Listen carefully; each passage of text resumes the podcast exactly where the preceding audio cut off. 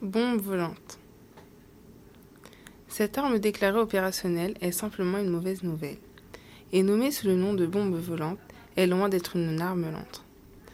Un moteur si puissant, un pulso-réacteur, il atteint au moins 300 km par heure.